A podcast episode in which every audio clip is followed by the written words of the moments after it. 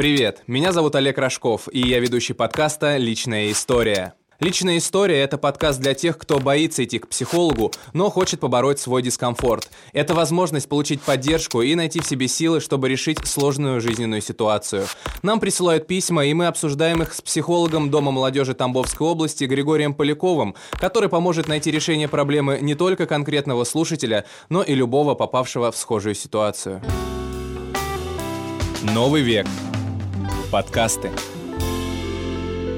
Итак, Григорий, Рад вас снова видеть со мной Добрый за день, микрофоном. Олег. Да, с вами сейчас в новой студии уже записываемся. Очень красиво. Да, я рад, что вам нравится, и я думаю, что нашим слушателям понравится качество нашего нового звука. Я предлагаю нам и нашим слушателям еще раз послушать письмо, а потом уже мы подробно поговорим. Добрый день. Читаю истории про счастливые семьи, главный жизненный принцип которых мы все делаем вместе. И удивляюсь, что ли. Я так-то не прочь причислить свою семью к счастливым, но вот ведь в чем штука.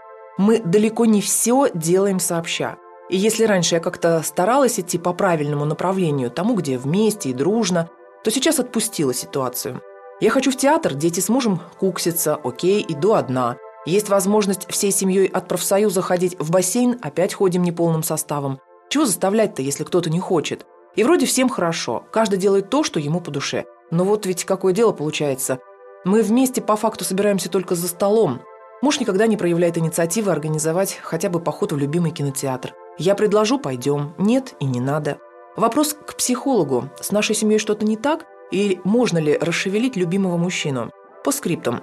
Вместе 20 лет. На редкие вылазки на море пока двигались все вместе. Но вот подумываю, а не пора ли и начать путешествовать порознь? Здесь мы слышим про пассивность мужа, что он ничего не хочет делать, никуда не хочет идти, он не разделяет этот э, энтузиазм своей жены да, на культурный досуг. Вот э, как вы считаете, откуда эта пассивность? Что он сыт сейчас в тепле, все у него хорошо, жена под боком, семья крепкая, и как бы от этого, может быть, уже и делать ничего не надо, он как-то это воспринимает все как обыденность. Откуда это? А, может быть и такая ситуация. Я знаю достаточно большое количество семей, которых э, такие феминизированные женщины с лидерскими задатками, они берут на себя э, бремя, э, бремя руководства семьей. Они принимают все решения за себя, за мужа, за детей. И какое-то время, несколько лет им очень нравится, они идут на этом драйве, что вот я лидер, я принимаю все решения. Это на самом деле очень греет самолюбие, да, когда ты командуешь. Женское или мужское? Э, и женское, и мужское. А, то есть, а мужчине что, ему нравится, что вокруг него вот так вот пританцовывают и все делают? для него или что? Э, парадокс в том, что ни одному нормальному мужчине это не может нравиться, а, но мужчины, а знаете, если мужчина любит, он становится существом очень адаптивным. Здесь э, какие есть варианты? Или он будет вступать в контроль с женой за власть в семье, за лидерство, и тогда это плохо. А, или если он действительно очень сильно ее любит, он начнет уступать. Он будет э, уступать по шагу, по пол сантиметра в месяц, но в конце концов он оставит ей все свои полномочия и примет такую пассивную позицию из серии «Ну, «Дорогая, ну я же не буду каждый раз с тобой затевать скандал, ну ты хочешь, ты и делай».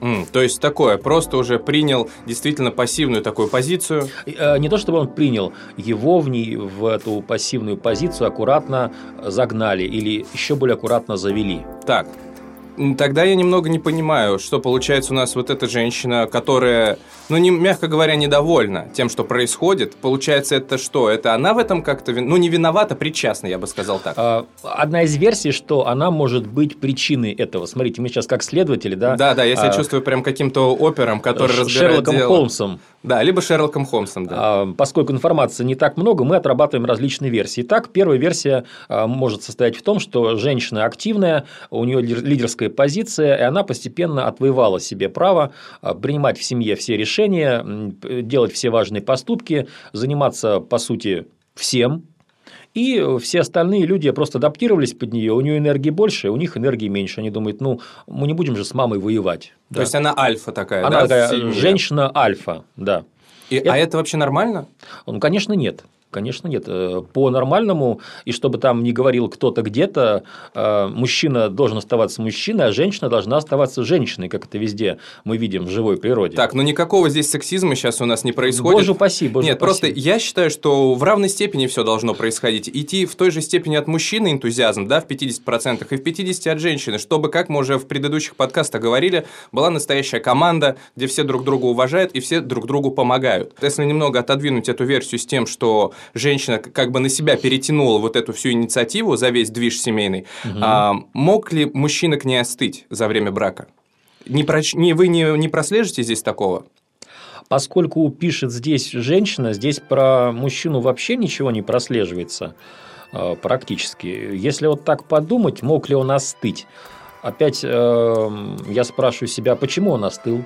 А значит, его не подогревали вовремя. Но тут же подогрев-то прямым текстом, что везде какая-то инициатива от э, жены исходит. Или не в этом заключается? Не в этом. Знаете, есть такая штука очень важная, архиважная в отношениях, она называется критерии. То есть, для каждого из людей очень важны определенные штуки, по которым человек понимает, что его любит. Вот у меня была когда-то 70-летняя пара, которая отпраздновала золотую или какую-то бриллиантовую угу. свадьбу, и они собрались разводиться. И мы очень-очень долго беседовали с ними, в конце концов выяснили такую картину. Вот э, критерием любви для мужчины 70 лет было то, что супруга должна целовать его перед уходом на работу угу. и ставить ему тапочки, у него больные ноги 40 лет были, ставить ему тапочки, когда он приходит с работы. Это очень мило. Да. А, его любимая супруга делала все, что угодно, кроме этих двух глупостей, угу. как она заявляла. Почему? Ну, потому что он 40 лет заявлял, ты поставь мне тапочки, мне это будет приятно. Ага. Ну, каждый же человек думает, что Вселенная такая, как он ее видит, да, все, что видят другие, это глупости. А 40 лет она эти критерии нарушала. И в конце концов он сказал, в 70 лет я больше не могу, извини, давай разойдемся, просто уже невозможно с тобой жить. А у нее э, тоже было всего два критерия. А, первый критерий – это был а, цветы. Он должен был дарить ей цветы на Новый год, на день рождения, на 8 марта и на годовщину их свадьбы. А он ей покупал различные дорогие бытовые приборы. Это какую-нибудь там супер а, микроволновку, потом угу. супер хлебопечку. И она ему говорит, ну что ж ты мне цветочка даже не подаришь? А он ей говорит, да зачем тебе эти какие-то гвоздики за 50 рублей? Я вот тебе за 8 тысяч купил супер хлебопечку, хлеб пеки домашний. Понимаете? А для нее именно важно было Одним из критериев были цветы, а другим из критериев было поговорить на ночь, хоть чуть-чуть, хоть пять минут. И вот поверите или нет, эти критерии действуют так жестко, что поменять их практически невозможно поменять их нельзя. И если критерии не удовлетворяются, то человек э, чувствует, что его не любят. То есть можно засыпать его долларовыми купюрами, можно дарить разноцветные мерседесы, но если вот э, не поцеловал и тапочки не поставил, то не любят. Это такие признаки. И может быть, может быть, вот Здесь э, наша героиня нарушила какие-то важные критерии любви для своего супруга. Из-за, того, из-за этого он стал таким пассивным. Да, возможно.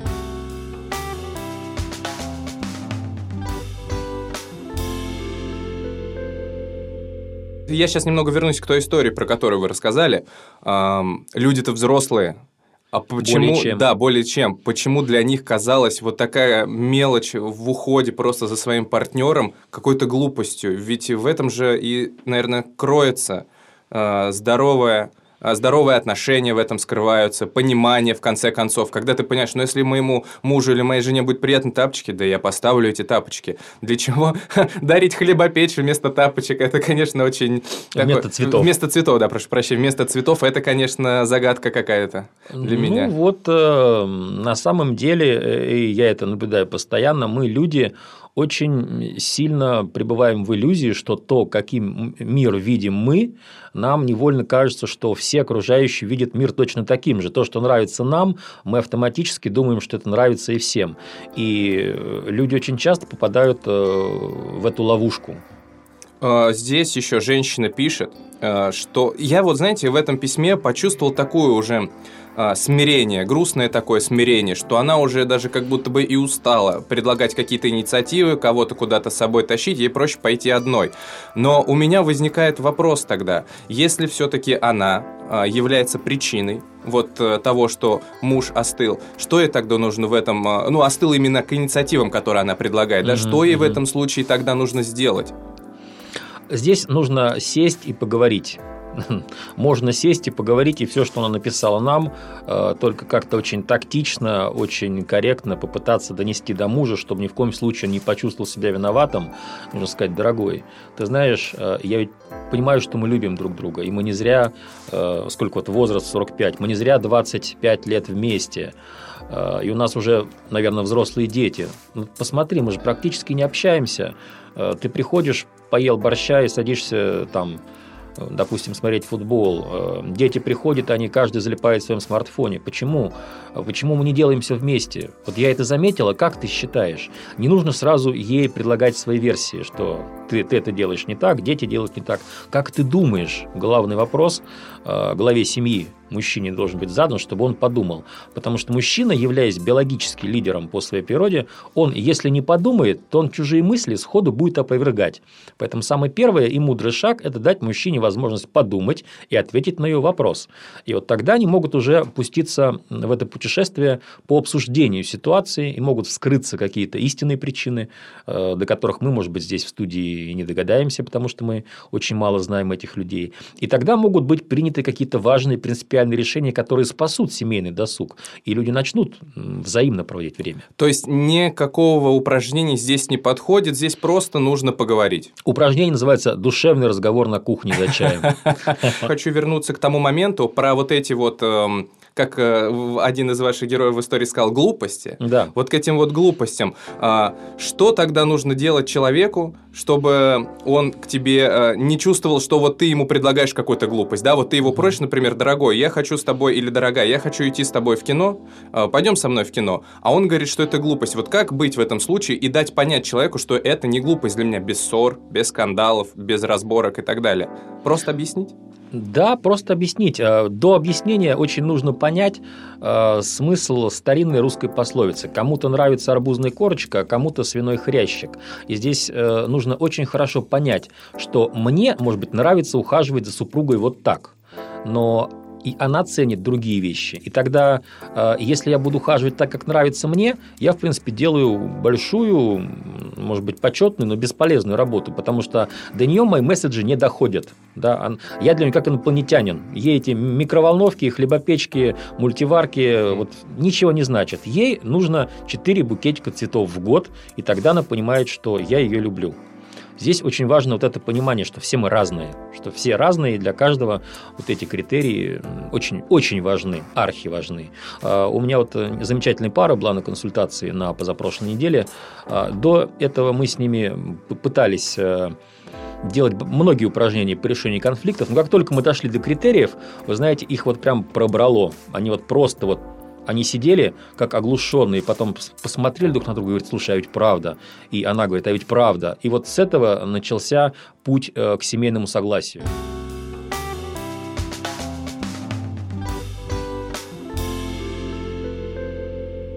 То есть это история про то, что друг друга нужно уметь и слушать, и слышать. И слушать, и слышать, и уважать стратегии другого.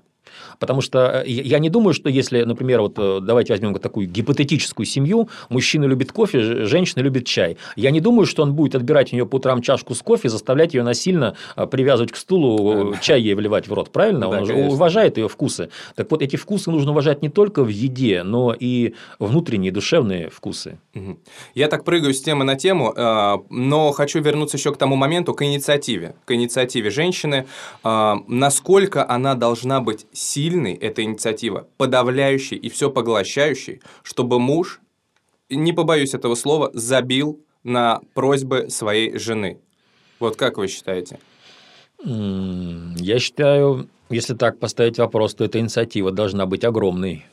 То есть вообще она все контролирует, все под ее контролем, под тотальным. Но смотрите, если она контролирует все, то почему она в конце концов не может проконтролировать, чтобы с ней пошли в кино, в бассейн или еще куда-то? Ну, потому что любой диктатор рано или поздно сталкивается с тем, что он-то все контролирует, все отлично, он остался один. Mm. Нет компании, не с кем поговорить. Все То заняты. все смирились, подчинились? Все, все смирились, подчинились, заняли отведенные им роли, а поговорить оказывается, и не с кем. Э, очень грустно, если честно. Гру- грустно, да. А, вы знаете, есть у братьев Стругацких фантастов замечательная повесть э, «Второе пришествие марсиан». Она очень коротенькая, там буквально 100 страниц, это, по сути, такой ироничный памфлет на человеческую пассивность. Я бы вот э, этой семье посоветовал и супругу, и супруге прочитать это произведение. А, Там все ответы. Можно даже вслух и читать друг другу, потому что, во-первых, здорово посмеетесь на самом деле, а, блестящий юмор, а, это литература мирового качества. Во-вторых, может быть, вы там найдете намеки на ответы, которые спасут ситуацию и сделают досуг интересным. Знаете, Григорий, вот я сейчас так прослеживаю такой, такой мотив, что мы в целом с вами говорим о том, что жена, женщина здесь, причина. Но не может ли быть и мужчина причиной вот этого всего, что он настолько просто ему все равно, что он не воспринимает никакую инициативу вообще. Он просто, может быть, устает, я не знаю, он переедает, ему сытно, тепло, хорошо, устал после работы, посидел, отдохнул. Что еще нужно? Кайф. Как вы считаете? Да, может быть, это будет у нас вторая такая глобальная версия, да, что э, действительно мужчина сам по себе такой. И вот здесь я хочу э, посоветовать почитать э, братьев Стругацких «Второе пришествие марсиан». Там происходят фантастические вещи, но они нам напоминают о вещах реальных. Не буду раскрывать суть сюжета, обоим супругам советую почитать. Может быть так, что супруг и дети, их все устраивает, еда есть, уют есть, чистота есть, Wi-Fi есть, самое главное во всех комнатах сейчас.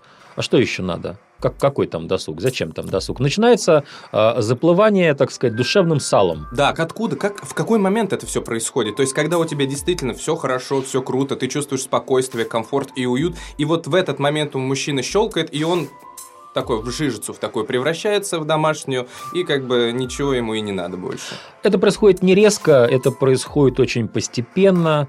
Э, незаметно. Если бы это происходило резко, э, люди бы очень быстро сами это исправляли. Но поскольку это происходит э, очень плавно, как правило, мужчина этого не замечает. То есть, может быть, всего лишь полтора года назад он еще ходил куда-то э, с любимой супругой, на коньки катался, может быть, э, в картинную галерею, может быть, на концерты, может быть, в филармонию, э, в театр, еще куда-то. Но зона комфорта, понимаете, зона комфорта затягивает. Вот так прийти, действительно покушать, сесть, и там у нас же 300 кабельных каналов и 500 спутниковых – Григорий, я прям вы говорите, и я прям чувствую, как на меня это сало. Чувствуете, да? Да, да, вот, я чувствую, да, как оно на меня даже начинает давить. давить. Это все прекрасно, про сало, конечно, очень занимательно, но как быть мужчине и как не поддаться вот на это искушение, смириться с тем, что все классно, все тепло, как поддерживать в себе вот этот вот некий огонь, чтобы и принимать инициативу жены, и самому быть инициативным, да, то есть всегда быть тоже центром каких-то идей, какой-то движухи, которая пойдет во благо семьи. Как не поддаться? Если мужчина чувствует, что он уже начал зарастать таким душевным салом, а, то я просто дам упражнение. Нужно а, вспомнить э, ту музыку и те песни, которые они слушали, когда они еще не были мужем и женой, когда они были просто влюбленной парой. И упражнение состоит в следующем, чтобы включить эту музыку одному, находясь в комнате, взять лист бумаги, взять ручку, карандаш, фломастер и начать писать, а, какой я был, какой я был 25 лет назад. Мне кажется, очень может сильная рефлексия накатить в этот момент. Да, причем какой я был в отношении с этой женщиной, что я хотел, можно прямо составить список, что я хотел с ней делать, куда я хотел с ней пойти, чем нам хотелось заняться, какое впечатление я хотел произвести на нее, что для этого я делал. И тогда, если начать, знаете, как э, реставрационные работы, как угу. фрес, фрески в храмах реставрируют, если начать счищать вот эту вот э, бытовую грязь, которая картину угу. застилает, то начнет проявляться то глубокое, сильное чувство, которое мы зовем любовью, и начнет душа возрождаться потихоньку. Это упражнение нужно сделать не один раз. Это не волшебная таблетка и не щелчок пальца. А, это, может быть, потребуется сделать раз пять, раз десять, а может быть, потом подключить к этому супругу, когда почувствуешь смелость уже немножко возродишься внутри, сказать, слушай, дорогая, я вот вспоминал, вспоминал, а действительно, мы же 20 лет назад совсем по-другому досуг проводили. Слушайте, это очень крутой, крутой совет, крутое упражнение, потому что оно, я думаю, многим людям подойдет, которые еще не в браке, но которые в паре просто очень в долгий долгих отношениях и могут столкнуться с похожими проблемами, когда а, может показаться за бытовухой, что чувства остывают. Ведь бывает такое, что это просто обманчиво, просто вся вот эта бытовая суета тебя так закружила, на тебя навалилось, что чувства где-то остались там глубоко. То есть это э, про это же. Да, э, вот этот быт, почему говорят, любовная лодка разбилась о быт. Этот быт, он, к сожалению, засасывает всех нас. Э, мы все становимся рано или поздно немножечко его жертвой, потому что одни и те же стереотипные действия. На работу, с работы, борщ, пельмени, ну не знаю, там э, суши, китайские супы из грибов, линджи. И все равно же все вечера проходят примерно одинаково. Мы знаем, что после какого-то возраста разнообразие вдруг начинает заканчиваться. Да, да. И второй рецепт, который я мог бы дать, если так ситуация обстоит, если вторая версия верна, пройдитесь вместе с супругой по местам, которые для вас значимы, вот в которых, может быть, прошло первое свидание. Сходите в то место, где вы впервые поцеловались. И не просто, знаете, так, э, путь по местам боевой славы, потому что это способно депрессию на ну, вас то есть нагнать. просто пробежали и ушли. Да, не так. Нужно обязательно в этих местах что-то сделать символическое. То есть, если вы э, идете в место, где вы впервые целовались, ну, пусть мужчина сделает такой сюрприз, пусть он купит букетик любимых цветов, пусть он ей вручит, пусть они там поцелуются в течение часа в этом месте. Если на место первого свидания тоже можно много всего придумать. Можно снять какой-то сторис, можно выложить его а, в соцсети, чтобы показать людям, чтобы, знаете, чтобы закричать сквозь соцсети. Люди, мы помним, мы помним, что такое любовь, мы помним, как это было. И вот сейчас, сейчас оно возрождается. Да, это очень тоже смелый шаг, но действует мощно.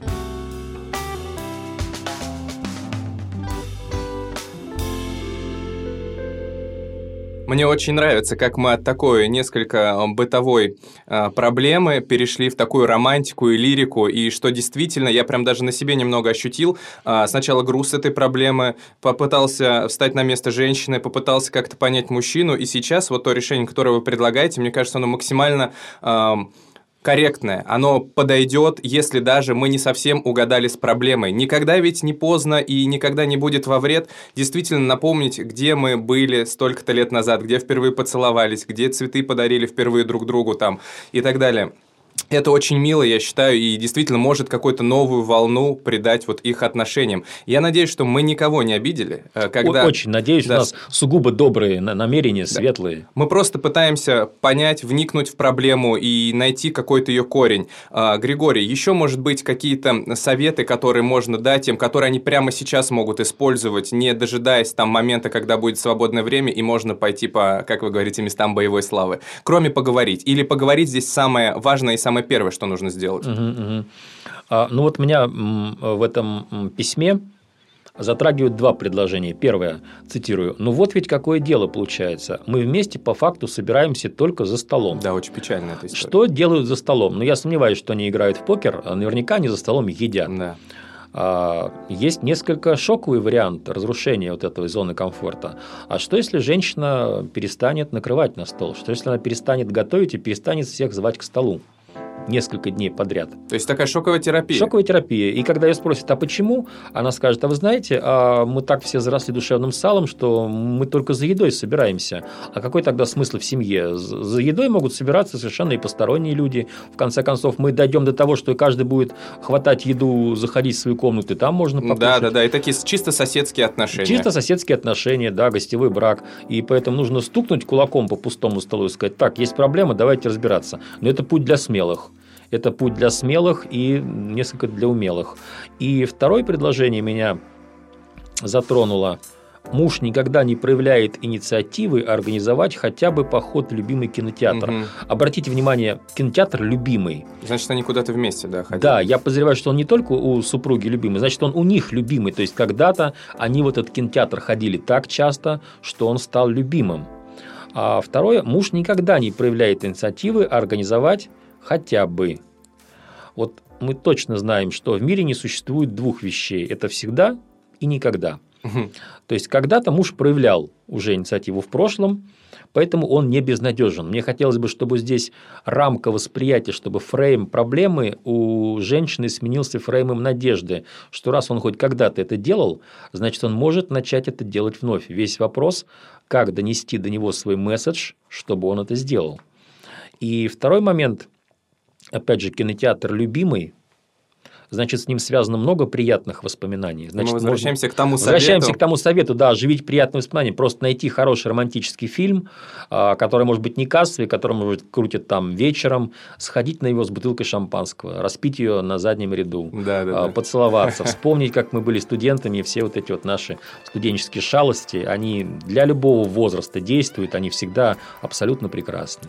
Григорий, я почему спросил про еще дополнительный совет? Я просто по натуре человек такой, который, как вы говорите, вот хочет этой волшебной таблетки, чтобы здесь и сейчас все произошло. Поэтому мне так, ну, действительно просто по-человечески жалко и отношения, и то, какая ситуация там происходит, которая немного действительно похожа на какие-то просто добрососедские отношения, когда мы собрались за столом и покушали. Поэтому я благодарен вам, что вы еще посоветовали, что можно еще сделать и прямо сейчас, да, как начать исправлять ситуацию. Мы, еще раз повторюсь, ни в коем случае никого а, не обвиняем из этой семьи просто пытаемся найти вот корень проблемы и понять, кто же здесь немного не дотягивает в командной работе, чтобы вот общее счастье, оно было для всех. А последний совет, пожалуйста, э, господа, товарищи, други, комрады, не ищите виновного, э, который не дотягивает. Да, да, да, да, да. И не ждите, начните прямо сегодня вечером это делать. Не важно, кто начнет, важно, чтобы начал кто-то, потому что один начинает, второй присоединяется, э, так рождается семья, так рождается настоящая команда. Да, ну а если вы все-таки использовали те приемы, которые вам посоветовал Григорий после прослушивания подкаста, но они каким-то образом не помогли, не сработали, не доработали, приходите на бесплатные приемы в Тамбовский областной дом молодежи.